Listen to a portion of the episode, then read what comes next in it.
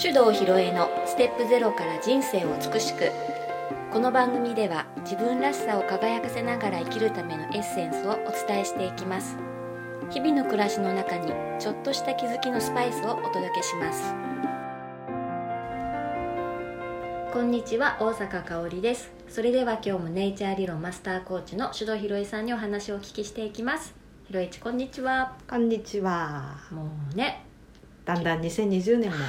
間もなく終わりということで、うん今日はあの2020年を振り返るはいヒロエッチ個人的5大ニュース。はい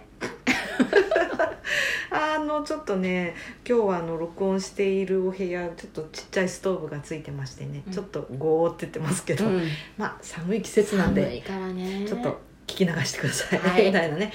はい、えっ、と1年振り返るとね、あのえそれ今年だったみたいな。うんねあれあれそれもっと前じゃないみたいな、うんいやでも間違いなくね、うん今年だったねってほいうんのがとあったりするんで面白いんですが、あのね私の個人的なご、ね、この5大ニュース聞いてもつまんないかもしれないけど、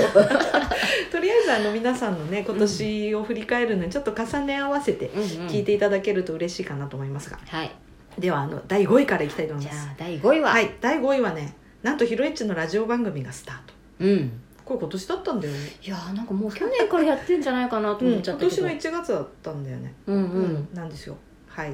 えー、手動ひろえの聞くサプリ、はいえー FM ジャガで毎週金曜日午後4時から3分間。すごいよ ね一人しゃべりうん3分。これはね、あのずっとね、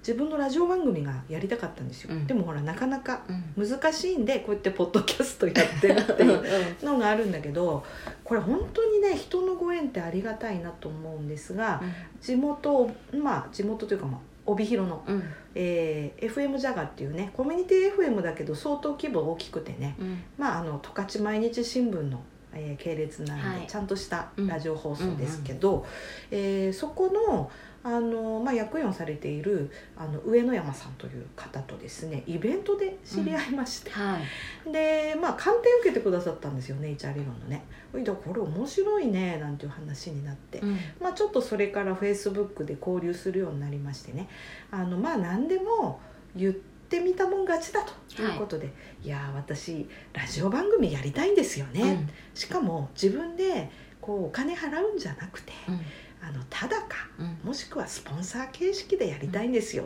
うんでうんね、だって自分でそのコミュニティ FM お金払えばね番組の枠買うこと誰でもできるわけだからさ、やればやれるんですよでもさつまんないじゃない自分で枠買ってやるってね、そうだね、うんうんだからロハでやりたいと はいあの言いました、うんそしたらね「あいいですよ」ってすごいよねね言ってみるもんだ、うんそれでただし条件があって3分にまとめられますかって言われたうのね、んでこのポッドキャストは大体25分ぐらいでしょ、は聞いてもらったんですけど「まったりしてますね」って言われて。うんうんうんねまったりその通りだ、まったりしてる番組だからね、うんうんそれはそれでいいんだけど、うんまあ確かに公共の電波で、うんまったり25分も聞かせるわけにはいかないしあもうそもそもそんな長い番組やるつもりもなかったんで3分でうんちょっとこうためになることを伝えるって、うんいやもしそういうスキルが身についたら、まあ、また私的に進化するなと思ったんで何回かやってみたんですうよ、んうん最初ねすっごい難しかったの。えどういうとこが難しいのあのねこうやって今さかおりんがどういうとこ難しいのとかさ、うんうんうんうんあのあなるほどねとかさ、うん言ってくれるじゃない、うんでもこういう対話形式だと3分だとほとんど喋れないんだよね、うんだから結局一人喋りでリアクションがないしかも録音してる時はスマホに向かって喋ってるのでオーディエンスもいないとうん、難しいよやっぱりそっか、うん、だってほら人間喋る時は聞いてくれてる人のリアクションとか、会話のこの呼吸とかそういうものがあってやっとこう会話ができるわけだか、から何もないとこで一人で3分ね大変だと思って。うん、でもまあこれ本当に便利だからさ失敗してもそのままこう喋り続けてね後から編集ソフトで貯金貯金やってつなげればいいから、まあ別にそういうやり方でいいやって思ってからはまあまあできるようになったけど、最初は本当にね一人喋りがめっちゃぎこちなくてだけどやっと最近は、まあ、このポッドキャストと同じようなテンションで、まあそこにね聞いてくれてうんうんってうなずいてくれてる人がいるなっていうのをイメージしながらできるようになりましてうんだからちょっとねスキルアップした。うんうんうんいやすごいうん、でねやっぱり世の中のラジオ番組やってるね DJ の人とかちょっとへ喋り下手だとさ「なんだよこいつ下手だな」とかさ、いやもうめっちゃ反省すんませんでし そたっかやってみてわかるっていうことだよ ねそうそうそう、うんいやすごいなと思ったうんであの私結構好きなあの FM ノースウェーブってね、うん北海道のはいあ FM 局のタック・ハーシーさんってあの、うんうん日曜日にさカウントダウンの番組やってる人、あのツッチーの友達でさおお会いしたことあんのねうんであのタックさんなんかも声すっごくいいしさ、はでもう喋りもこじゃれてんじゃね、うんでなんかとそのタックさんがこの間車の中で聞いてたらねめっちゃね噛んでたのであの「あ私これ言い忘れちゃいました」とかすっごいね可愛かったんだよね、でなんか「あなんかわかるわかるラジオって結構大変だよね」みたいな生だもんねだってそねうそうそうだから生放送本当あれ2時間ぐらいやってるでしょそうだよねあーもう本当尊敬するわみたいな、んリスペククトするようになったトあらそれはもうね、ヒロエッチの1年間の中ですごい成長とそいううことそなうんですそうねあともう一つはさこのポッドキャストもね毎週配信でこうやってるけど、やっぱりきちんと、んその決まった尺の番組を撮って、あの毎週決まったペースで納品してっていう、うんまあ定期的にコツコツ同じことを続けるっていうのも、自分にとってはすごいいいトレーニングになりまなしるた。ほどね、うんうんうん、本当にこの年になってまた新たに一つスキルを身につけ人間いつまでも成長できるものですね。そうですね、うん、うんそれとやっぱり自分がやりたいって思ったことは、どうせねあの何も言わなかったらできないまんまなんだから言うだけ言ってみてダメならダメで納得じゃないだからやりたいってことは表明するといいんだなっていう、うんうん、そういいう学びでもありました。うそうね、うんよくさどうせ無理だろうなとか、うんこんなこと言ったら生意気って思われるかなとかね、あんたには無理だって言われたくないしなとかいろんなことでブレーキかけちゃう人いるじゃない、めっちゃもったいないでそすうだね、うん、うん、言ってくださいそうだそうだ言った方がいいんだ、うんうんそしたらあそれでその時もあの一番自分のベストな要求をまず出すうんうん私もだからただでやりたいんですってねうん言ってさ謙遜しないでねしないしない、うんうんうん一番自分のやりたい形で提示するっていうことはい、でそこからねこう妥協はいくらでもできるわけだうんかうら、っん、ていうの大事だなって思った、はあうんいや5位からすごいですね面白いでしょ、うん、だからみんなもこれやってみたらいいよあの遠慮しないでね、うんうんっていうことでしたはいでは続いじてゃあ第4位は、 4位はですね今この録音してるお部屋なんですが自宅にセミナセミナールームがオープンイエーイこれはほん本当にただの6畳間なんですけど、はいあの前はね息子があの使ってた部屋で、であの机と学習机とさベッドを置いたらほんと狭いじゃない、うんでもそういうの全部出しちゃったら意外と広いいやのね本当だよねうんうんそれで6人掛けのね大きなテーブルっていうか、まあ、小さいテーブルくっつけたんだけど、あのニトリで買ったはいはい安いテーブルと椅子を並べて、まあ、6人ぐらいのちょっとしたセミナーうがんできるし、うんあとこの大きいテーブルによってね私はあの今年あのミシンをまたね出してきてうん縫い物をしておようんお洋服自分で作るなんていうのもやったんだけど、それはこの大きなテーブル作業台があるっていうこともまた一つね。そうだねうんでこういうふうに場所を作るとなんかねじ自宅でこう講座やなんか読書会やそういうイベントやるイメージがどんどん湧いてきて結構いろんなことができました。ね私もねここでまあもちろんセミナーも受けたしうんニットカフェもねそうそうそうやってるもんねうんうん大きいテーブルがあるとね、うんとてもやりやすくて、はいえーいろんな活動が広がりましたね。でこの自宅セミナールームっていうのも何年か前にうんとこういうふうになったらいいなっていうなんかウィッシュリスト的なものに書いてたことがあったんですよ。うんうんでイメージはあったんでイメージあるとねいつか実現するんだ叶うんだよねっていうね本当だね、ことなんです。うんで何かにつけてやっぱりこう場所っていうのはすごく制約条件になりやすくて、まあ私も帯広なんかでやる時は本当に場所探し苦労すうんるうんだよね、ん札幌行ったらもっと大変競争率激しいからね、うんまあ最近でこそねちょっとコロナであんまりそういう対面のセミナー減ってるから、うん場所は取りやすくなったけどそれでもやっぱり場所取り大変なんだようね、んで場所のことが気になってなかなかね、うんプランニングうまく進まなかったりするのでまあ今はねそういう場所の制約っていうのはちょっと楽ちんになったんで、すごくいろんな発想が湧くようになった。ね、また来年もねここでいろんなことをこう開催してもらえるのかなってそ思ううと、ですちょっと今いろいろネタを考えてはいいるところなんですけどね、で今はあの本当にオンラインでもねできるんで、えーとまあ、w i f i は家の中どこでも使えるんですけどあの通信環境安定させるためにね1階のルーターからあの LAN ケーブル引っ張ってきてねあそっかそっか おうちゃんとこうあのイーサネット経由で優先接続できるんで Zoom やっても快適だし、うんホワイトボードもつけたから、ねはいバッチリなんバでッすチよリですね、まあ、あとこの先はこういう機能をもっとでかくして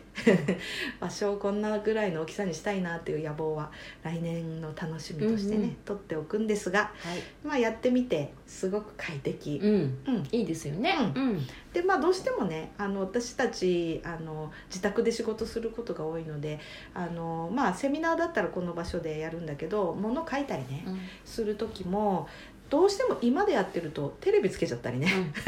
いろいろ気になるんで場所変えて一人で集中したい時の場所としても使ってますがうんうんそんな感じではいたくさんの人に来てもらえるようにまたねいろんな企画をしていこうという、はいそうお願いしうのでましすたはいはじいゃあそれでは続いて第3第位3位うん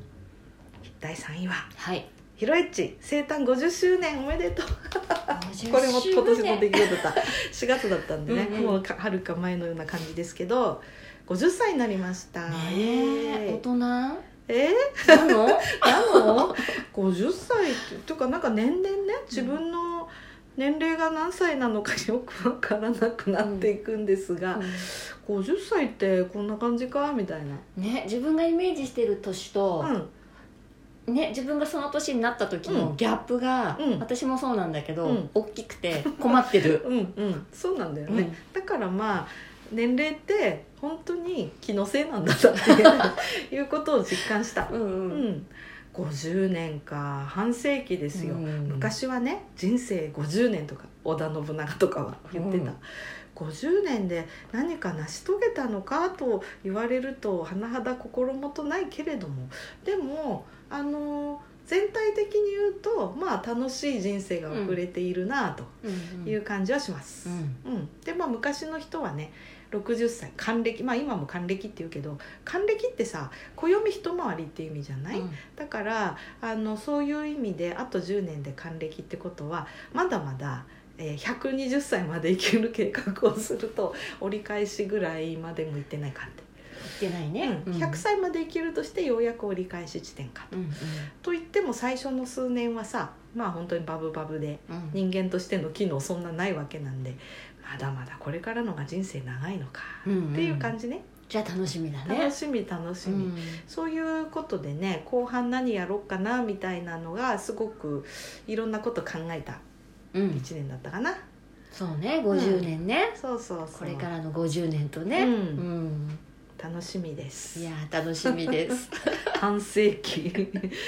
しえすごい信じられない、うんなんあかの私が生まれたのは1970年まあいろいろね例えば私があの就職して最初に勤めたのは、まあ、札幌市役所っていう組織ですけどおおついに70年代が来たかと言われましたからね、あうあ、ん、そんな感じ。うんうんで、えっと、札幌でオリンピックが開かれたのが1972年です私2歳の時ね記憶にないでしょないけど写真はあったううんん、なんかね風船持ってね あの写っておじいちゃんと一緒に、へーうん、なんか見に行ったのかなんかだと思うんだけどね、のどかな時代ですよ、本当だね、うん、んでそうですね80年代はまあどんどんどんどんこうバブルに差し掛かってきた頃は、えーそう高校生、うんうん中学高校うん80年代ね、うんうん、で、えー、と大学入ったのが89年うん出たのが93年うん就職氷河期差し掛かりのっていう時期でね、えーみたいな感じですね、それで2000年に息子が生まれ、うん、うん、その息子が今年成人とそうだね、はいそうなんだね、超ざっくり広市のヒストリうー、ん、50年をね振り返って50年ねまあそんな感じなんでねこれから先どうなっていくかまあ、えー、に70 1970年に生まれた広市が100歳まで生きるとしますと2070年ってことになりますねその頃どうなっていくどかんな世の中だね、ううんん、楽しみなことしかない、はいということで今後とも引き続きよろしくお願いいたします。はいはい、ということでねそれではね、はい、じゃあ次次はは、えー第2 2話ピアノを買いました。はいイエイねですね、はい、このセミナールームにね電子ピアノ置いてありますけれどもえっ、とねあのーまあピアノ弾きたいなっていううんのもあったんだけど、あのーピアノを弾き語りって歌いたいとういん、う、言ってたからね、うんのがあってで、まあ、それにはピアノ買わなきゃなっていうかことでね、えー夏に買いまして本当楽しいね音楽がある生活素晴らしいです。いいですよね、はいうんでまああの私もあれもこれもすごくやりたがりなんで、うんえーあこの曲もいいなああの曲もいいなみたいな感じで手当たり次第にやってて、えー、とまともに仕上がった曲がないというあれ本当あるあるですけどねあちょっと1曲2曲ちゃんと弾けるようになったのあるけどうね、んちょっとそのうちあの YouTube とかになんか乗っけちゃおうかなと思って、うんねうんやっぱり自分のなんか演奏をさうこう晒すという。んうんでも面白いかなと思ってねあの歌は最近ちょっとね、うんあの弾きながら歌うようになりまして楽しい、うね、ん、楽しそうだもんカラオケの何倍も楽しいねこりゃそっかうん大体あのね自分のこう好きなテンポとかうん好きな間合いでうん、歌えるわけでしょ、うん、これいいですよ、そうだね、うんそっかそっかハマっております今朝も朝から歌ってました一曲歌ってねうんすっきりみたい な、そんなことやってんだけどうーんまあなんかねあの音楽ってねやっぱり自己表現じゃないですかで私小さい頃からずっとやってたんだけどまあちょっと起業してこの方ねなかなかそんなゆとりもなくて、えーでもちょっとやっぱりあのやり始めてまた自分で音楽に触れてねそのまあ普段は私こう喋るとか書くっていうことで表現してるんだけど音楽っていうのも自己表現としてすごくいいなと今思ってますね。うん、あの私はまあクラシックすごく好きだけど、まあ、よくクラシックあまり聴かない人からするとねあの同じ楽譜を弾くなんてかた楽譜通り弾くのが何が楽しいのとか言う人いるんだけど、うん私はねあの全然そう思わなくて、うんだって同じ曲でも演奏する人によって全然違うじゃない、うん、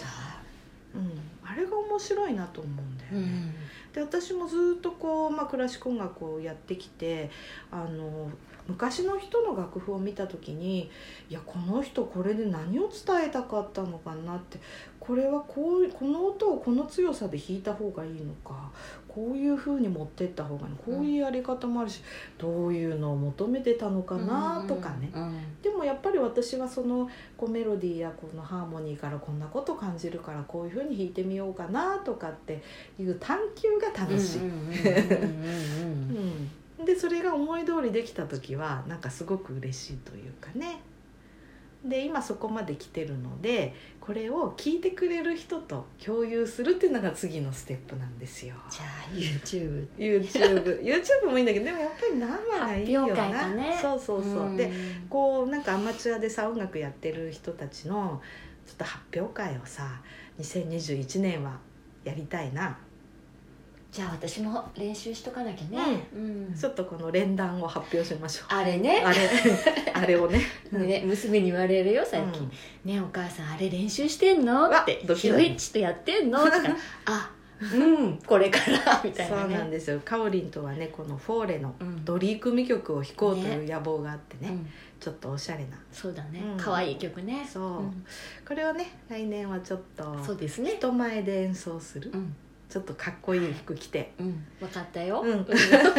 というのを楽しみにしたいなと思います。あの大人になってからあやっぱりねあの大人になってからさ音楽なんかやりたいって始める人いるじゃないそこそこまでいくと思うけうど、んでもね私本当に親に感謝してるよ、うんそういう意味では小さい頃にあのある程度までちょっとした厳しさで 叩き込まれていたおかげであの大体のことできるもんね、うん時間かければ。うん、うん本当そうだと思うう、うんんでこれがそのやっぱピアノなんかもねあの定年になったんで時間できたからとかってうんやってるとさ、なかなかさ大変そうだよね、うんうんうんだから本当にね親には感謝してますね、ええ私もそうです、うんうんでももったいないんでねうせっかくだかん、ねらやりましょう流行りましょうはいはいじゃあ次は、ついに第1位、じゃあ第1位ネイチャー理論マスター講座を学んだ人が100人を超えましたイエおーイー大台来ましたね、うんこれ結構今年の最初の方なんですけど、まあ、今も着々と増え続けておりましてうーんまあそうねやり始めた頃はあのいいのは分かるけどこれをみんなに良さを分かってもらって仲間を増やすにはどうしたらいいかなってずっと考えてたんだけど、まあ、現実のものとなってこれだけの人が学んで使ってくれるようになって、まあ、一つこう一つの段階クリアしたかなっていう感覚を今ちょっと持ってるんだよね。ね、それと何より嬉しいのはそれぞれの人が自分のスタイルでそのネイチャー理論を使って周りの人たちを助ける活動うんうんをし始めてくれていることが嬉しいなと思いますね。うんうん、例えば、えー学校の先生が子どもたちに対してだったり周りの先生たちに対して、こうその人に合った伝え方を工夫するだとかうんやってくれたりね、うんあともともと他のセラピーのツールを持ってる人がそれとの合わせ技で、えーその人を元気にするために使ってくれたりとか、もちろんあの皆さんがね自分自身、ま、もそうだし、えーパートナーとかは子ど自分の子供に対して、まあ、良さを引き出すようなアプローチをしてくれてるっていううねんいやもう世の中どんどん変わってきたなという、うんうんいい方向にね。うんそういう実感がひしひしと感じる一年だったわけですよ。そうだねだってうん100人だもんうね、んでこの100人の人がだよたその人だって家族いるわけだから、あの周りの家族3人に伝えたら300人でしょ、で10人に伝えてくると1,000人になるわけだ、うん100人だとね1万人あもうこれである程度1万人って言ってた目標はクリアできたなっていう実感があありますね。うんうんもうね、世界に行くのもね、うん、すぐじゃないですすぐだと思うかうね、ん、だからあの一つの段階クリアしたんで来年はあの2つ方向性ちょっと考えててね、うん一つは、えーとまあ、今まで通り学ぶ人を増やすために裾野を広げていくっていう活動ともう一つはねあの学んだ人がよりこうそれを使ってうんうん活動できるようなサポートっていうのを2方向をやっていこうかなと思って準備してるとこです。おーうん来年ねいろんなことが盛りだくさんですねそうなのそうなのでねあのまあえー来年に向かってねあのどんなことしようかなっていろいろワクワクしてる人もいっぱいいると思うんだけど、まあ、さっきも言ったようにやりたいことは遠慮しないっていううんことが一つと、うんそれとねうん文字にして書いておくっていうことがすごく効果があると思う。で私ちょっとね今年の初めはねちょっと1年休んじゃったんだけど、うん毎年ねあのマンダラチャートっていうのを使ってね、あの今年のあの目標っていうのをね書いてんですよ。うん大きいの書いて大ったよねきいの書いてんの。うんでねあれ書く前にマインドマップでもう頭の中にあるアイデアイメージ全部ねぶちまけて、 こうひ広げるだけ広げてから目標を書くっていうのをやってるんですよ。うんうんそうするとやっぱりどんどんどんどん自分の中にある言葉全部吐き出すとあ本当にやりたいのこれなんだなっていうのやっぱ見えてくるもんなんだよね。で今回発表したピアノの話だったりセミナールームやラジオの話もね一昨年書いたやつに全部書いてあ本当すごいるのすごいでしょ、うんうんだからあやっぱり書けばいいんだなってことを痛感してるんだよね、だからねやっぱりあの2年越しでかなってきたんでちょっと今回は、まあ、年末年始のどっかでまたあのでっかいマインドマップを書いて、うんうんマンダラチャートにまとめて、う2021年またできること増やそうかなとんう思って、ねんでお正月っつってもさ案外暇じゃないみんな暇ようん、だからねここにね来たい人来てもらってあのでっかい紙用意しておくんでマインドマップ書き書き大会やろうと思ってね、そうだね去年もヒロエッチのとこでね、うん暇な人年末年始、うんおいでなんかそうオしたらーねプンしてたようねん、三が日ずっと人来続そうだけて、よね私は退屈せずに済み ましたテレビっつったってつまんないしさ、なんもないかうらんね、飽きるじゃない、うんだからねあの来ていいです今年うん、も、うんうんうんまあじゃあ今年もオープンしてるそうです そうよ今年か来年中かね、うんなのであのーまあ、カラーペンだけ持ってきてくれれば一緒にマインドマップ書いてね、うんうんでマンダラチャートの目標設定一緒にやりたい人はやり方教えます、うん一緒にやりましょうそうですね、うんいいですねそれもねうんそしてまたね来年のこの時期にうん書いたどのうだが、ったかこんねなに叶っちゃったよっていう話ができるといいなと思います。はいいやそれも楽しみになってきたうんうんというわけで、はい今日はヒロイチ的な5大ニュース発表してみましあた。りがとうございました、はいヒロエッチいえいえ。はいそれでは今日はこの辺ではい、ありがとうござあいりがまとしうた。ございましたこの番組では皆様からのご意見ご質問を募集しております番組ページにあるリクエストフォームからお送りくださいたくさんのお便りお待ちしております